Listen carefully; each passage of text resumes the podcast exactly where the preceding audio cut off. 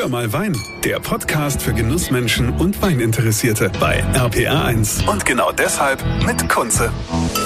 Schön, dass ihr wieder mit dabei seid hier bei Hör mal Wein. Heute möchte ich euch mal wieder einen anderen Blickwinkel äh, zeigen, nämlich jetzt nicht nur die, die den Wein produzieren, sondern diejenigen, die den Wein ja auch letztendlich an den Mann bringen, ja, die ihn uns näher bringen, die ihn uns beschreiben, die ihn uns anbieten, sprich den Wein im Restaurant genießen. Und äh, mit ihm habe ich öfter schon mal gesprochen. Ähm, er ist ein Top-Gastronom in Speyer, ist sehr rührig und hat auch die Corona-Zeit Gott sei Dank überlebt. Ich freue mich auf Phil Garte von der Avantgarde in Speyer. Hallo Phil. Hallo Kunze. Sag mal, wie ähm, hast du denn so jetzt äh, die äh, Zeit verkraftet? Also ich meine, Corona war ja schon heftig. Ihr habt ja schließen müssen, habt dann auch mit Außerhausgeschäft und so irgendwie versucht, euch über Wasser zu halten. Das ging ja ganz gut.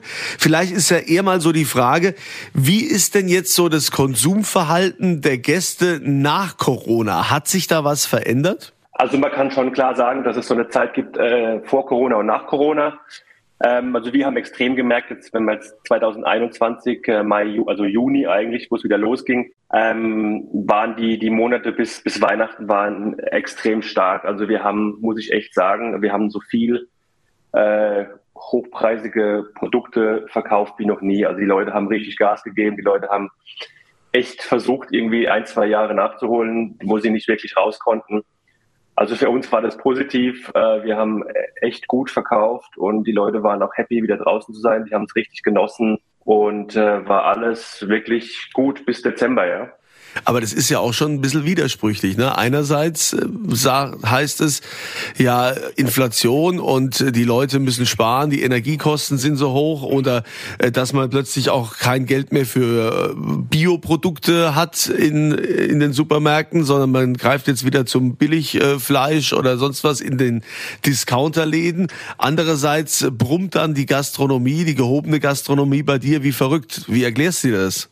Da musst du jetzt nochmal den zweiten Punkt reinbringen. Es gibt dann noch eine Zeit ähm, nach dem 24. Februar ähm, 22, wo der, der Krieg in der Ukraine angefangen hat. Also da haben wir auch extrem äh, gemerkt, äh, in Verbindung noch mit Corona im Januar, dann auch Februar, März.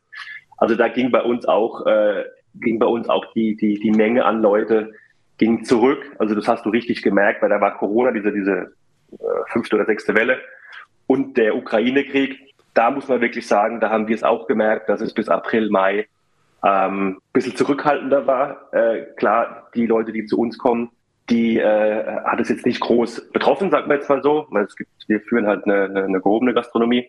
Aber du hast gemerkt, dass ein gewisser, gewisser Teil an Leuten dann äh, nicht mehr weggegangen ist. Was ist denn so gerade in mit, mit den Weinen. Also gibt's gerade einen gewissen, gewissen Weintrend, was die, was die Leute äh, trinken wollen.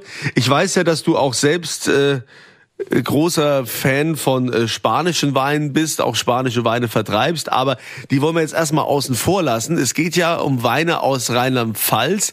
Auch da hat man ja quasi die Sorge vieler Winzer, die sagen, na ja, auch alles teurer geworden in der Produktion und da und die und die Verschlüsse und man kriegt keine Flaschen und mal jetzt davon abgesehen, was sind so für dich gerade so die die Top Winzer bei uns in Rheinland-Pfalz, vielleicht auch ein paar Geheimtipps, wo du sagst, das geht bei mir im Restaurant richtig gut?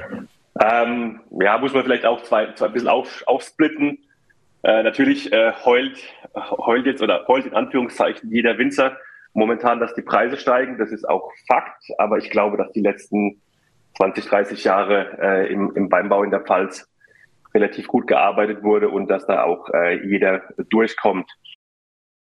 Äh, für mich als, als was momentan sehr gut läuft, ist dieses Thema, das wird auch in Zukunft immer mehr werden, aber das ist auch noch ein anderer Grund, dieses äh, regionale Essen und regionaler Wein. Also ähm, wenn jetzt, da gibt es so, so ein Beispiel, ähm, was wo wächst oder was wo serviert wird, passt der Wein dazu. Also wenn wir jetzt in der Pfalz ganz klassisch mal anfangen mit Saumagen, Leberknödel, äh, passt halt immer ein, ein, trockener Riesling dazu oder ein Riesling mit einer ganz leichten äh, Restsüße wenn du jetzt an die, an die, an die Mosel hochgehst oder, äh, dann an die Nahe, die Hessen, die haben ihre eigenen Gerichte, wo du, wo, wo ihre Weine dazu passen. Also groß umfassend zu sagen, also was, was regional wächst oder äh, verkauft wird, passt eigentlich auch der Wein dazu. Mhm. Äh, Thema zwei Geheimtipps, was bei mir gut läuft. Ähm, jeder Gastronom weiß, oder wenn ich mit Kollegen spreche oder Winzer, keiner weiß, warum wir momentan so viel Grauburgunder verkaufen.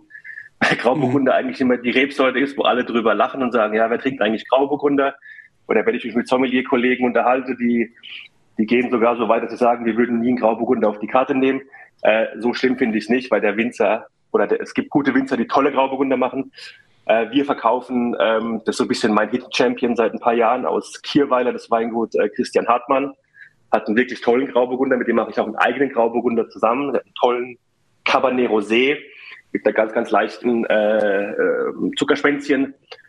Was noch im Kommen ist, aber da sind wir in der Pfalz als in Speyer ein bisschen außen vor, ist das Thema Natural Wein, Naturwein. Äh, wir machen Weine wie vor tausend Jahren, unbehandelt, ohne Schwefel, mit wenig, mit wenig Chemie im Weinberg. Wir vergraben Hörner, wir sprühen Tees aus. Also ist eine super super Sache, super nachhaltig. Ähm, hat auch ihre Berechtigung, äh, kommt ja auch ein bisschen so durch diesen nordischen Food-Charakter von diesen Restaurants wie Noma, die dann auch ihre eigenen ihre eigenen Weine dazu präsentieren. Wobei dieses, dieses Noma jetzt ja auch zumacht, ne? Ist ja auch spannend, ne? Also der Hype genau. ist auch rum.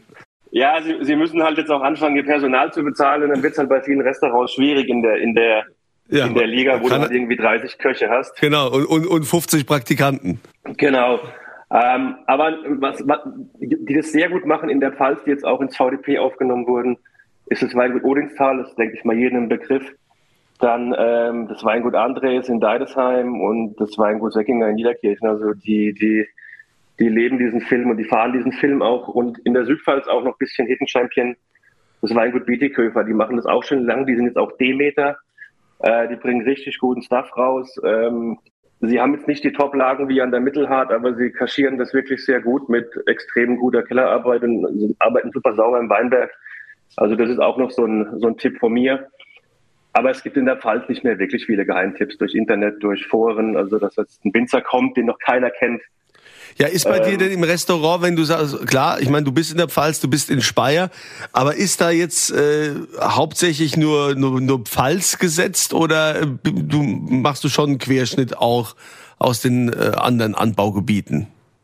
Also für mich ist äh, Fokus 60 Prozent Deutschland, also Rheinland-Pfalz halt vor allem mit den ganzen Anbaugebieten, Moselnah, Rheinhessen, äh, A, äh, gut, Saar auch ein bisschen noch als, als Randerscheinung ähm, bisschen baden und dann ist mein Fokus auf extrem auf Frankreich, Italien und Spanien. Das ist so mein, mein Main-Fokus, was hauptsächlich Rotwein angeht und auch Weiß. Und ein Weingut habe ich, zwei Weingüter habe ich übersee, einmal aus Argentinien, Chakra, die ich extrem abfeier und einmal ähm, aus Kalifornien, weil ich die Sachen auch stark finde, ist äh, von Rich ähm, Aber du musst, du musst mir jetzt mal sagen, äh, wie kommt dein Fable eigentlich? Äh, du hast ja, okay, 60 Prozent Rheinland-Pfalz, aber du hast ja auch ein Fable für spanische Weine. Ja, also was, was machen denn jetzt die spanischen Weine in einem Restaurant in der Pfalz?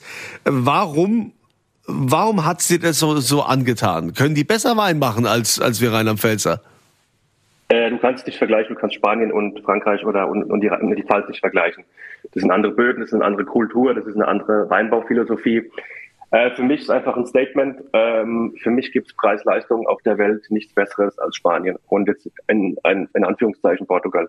Also du kriegst für dein Geld in keinem Land der Welt diese Qualität für dieses äh, Know-how und für diese Weinstilistik. Was natürlich im Restaurant für den Endkunden super schön ist, weil er kriegt zum Beispiel einen Rioja oder einen, einen, einen Ribera Reserva mit drei Jahre Lagerung, kriegt er für unter 50 Euro. Und wenn du die gleiche Qualität in der Pfalz nehmen willst, ähm, bist du weit über 60, 70, 80 Euro. Klar, sind halt auch die Kosten in der Pfalz andere wie in Spanien. Aber Preis-Leistung ist für mich äh, Spanien weltweit gesehen Number One. Okay, also ich meine, gut. Ich kenne mich da jetzt nicht so aus, muss ich ganz ehrlich sagen. Ich bin eher so in, in, der, in, in der Heimat unterwegs. Äh, ich trinke die Weine, Weine von hier, aber ich bin ja stets offen, was Neues zu probieren. Äh, apropos, äh, der Phil Garte und ich, wir äh, hatten ja schon öfter das Vergnügen bei einem sogenannten Wine Battle. Das heißt, es gibt ein Vier-Gänge-Menü und äh, wir suchen jeweils die passenden Weine dazu aus. Also der Phil macht sich Gedanken, welche Weine bringt er, welche vier Weine und Winzer. Und ich mache mir Gedanken, welche Winzer und Weine bringe ich zu diesem speziellen Gang oder auch den Gängen. Und dann entscheidet das Publikum, welcher Wein eigentlich besser gepasst hat zum Essen. Und äh, ja und der der die besseren Weine rausgesucht hat ist der Sieger des Abends. Ich weiß gar nicht Phil, wie viel steht's eigentlich im Moment? Es ist Gleichstand ne? Wir haben doch jetzt schon ähm, oder? Oder führst ja, du sogar Nee, ist 1-1, aber beim letzten Mal, wo ich dann in Anführungszeichen gewonnen habe, lag ich mit Corona zu Hause und, und, und der liebe Kollege Veit Berthold hat mich äh, liebevoll und würdig vertreten, äh, weil ich war wirklich zu Hause und war mit, das war im November, war mit äh, Corona zu Hause gelegen und war unmöglich ins Restaurant zu kommen und äh, das Event zu machen. Und genau an diesem Event, wo ich nicht dabei war, hab, haben dann meine Weine gewonnen. Kann jetzt auch ein Ding im Zaubpfahl sein. Ähm, aber es steht 1-1, aber wir haben jetzt in der nahen Zukunft noch ein Event ausstehen. Genau, also nahe Zukunft heißt äh, jetzt schon mal merken, wer Interesse hat, am 20. April sind wir dann wieder in der Avantgarde in Speyer und äh, da gibt's natürlich dann auch Tickets und noch freie Plätze. Wer da Interesse hat, das zu erleben, wir bringen dann also die Winzer mit, die stellen sich vor, ihr Weingut stellen sie vor, erzählen so ein bisschen was zu ihren Weinen und ähm, der Spaß ist halt während des Essens, wer gewinnt. Gewinnt Filgate oder gewinnt Kunze? Wer hat das glücklichere Händchen? Wer trifft den Geschmack der Gäste am besten. Ja, also ich freue mich drauf, Phil. Ich bin gespannt. Ich meine, du bist ja auch schon so ein richtiger Weinguru. Ne? Ich bin nur so der Weinerzähler, aber wir, wir gucken mal. Wir gucken mal, wie es ausgeht, wer so den Geschmack diesmal trifft. Auf jeden Fall wird es ein schöner Abend. Da freue ich mich drauf.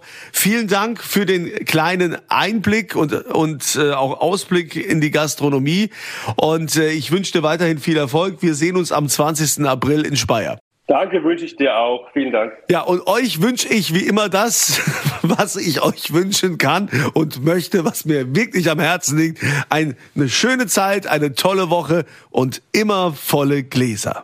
Das war Hör mal Wein, der Podcast für Genussmenschen und Weininteressierte mit Kunze auf rpa1.de und überall, wo es Podcasts gibt.